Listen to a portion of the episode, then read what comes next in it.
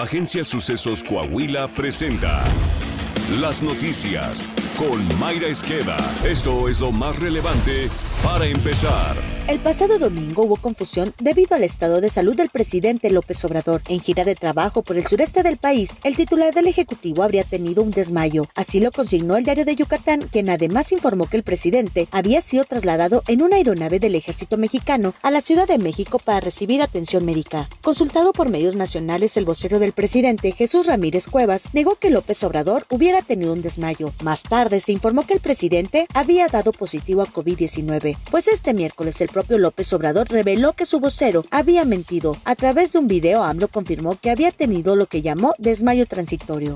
Estando en una reunión, como que me quedé dormido, fue una especie de váguido. Y llegaron de inmediato pues los médicos, me atendieron, no perdí el conocimiento, eh, sí tuvo esa situación desmayo transitorio Querían llevarme en camilla y en una ambulancia al hospital. Le pidieron instrucciones al general secretario. Él dijo de que hicieran lo que correspondía a lo que se necesitara, ¿no? Que me atendieran. Yo no acepté.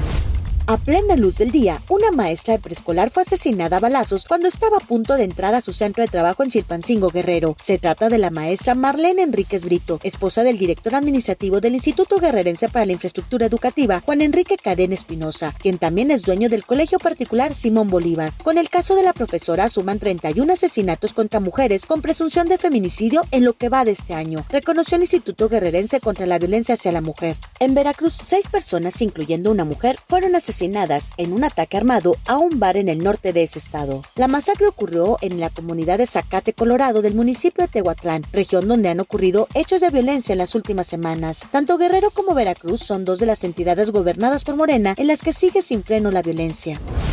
La Fiscalía General de Justicia de Zacatecas detuvo y vinculó a proceso a Ernesto Lorenzo N., dirigente del Partido del Trabajo, regidor del municipio de Miguel Ausa y profesor del Colegio de Bachilleres de esa localidad. La Fiscalía dijo que el señalamiento está relacionado con el presunto delito de violación equiparada contra un alumno de dicha institución. Ernesto Lorenzo, de 47 años de edad, está siendo investigado por este delito que involucra a una persona menor de edad como víctima, por lo que se omiten detalles de la investigación, apuntó el fiscal de Zacatecas, Francisco Murillo. Hasta el momento se desconoce si hay otras denuncias respecto de este presunto delito por otros estudiantes de la institución.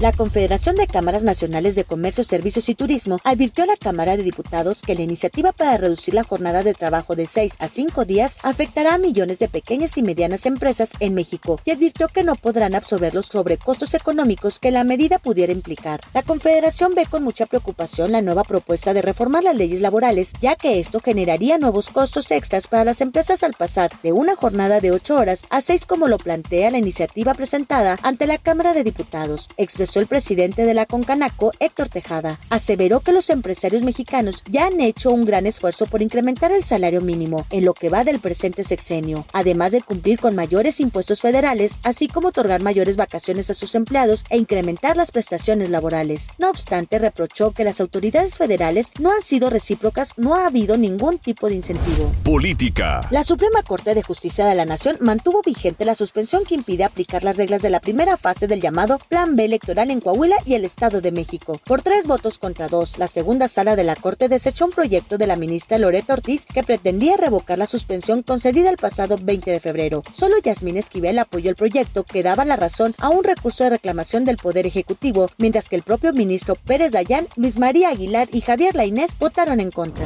En su gira por la región centro del estado, el candidato gobernador de la Alianza Ciudadana por la Seguridad, Manolo Jiménez Salinas, recalcó que la salud popular es uno de los ejes principales de su agenda para mejorar la calidad de vida y presentó sus propuestas para asegurar que llegue a quienes más la necesitan. Asimismo, adelantó que habilitará y fortalecerá los centros de salud de ejidos y cabeceras municipales y los dotará de médico general, servicios de psicología y telemedicina para que quienes necesiten una consulta de especialista no deban trasladarse a ciudades más grandes o distantes para ver al médico.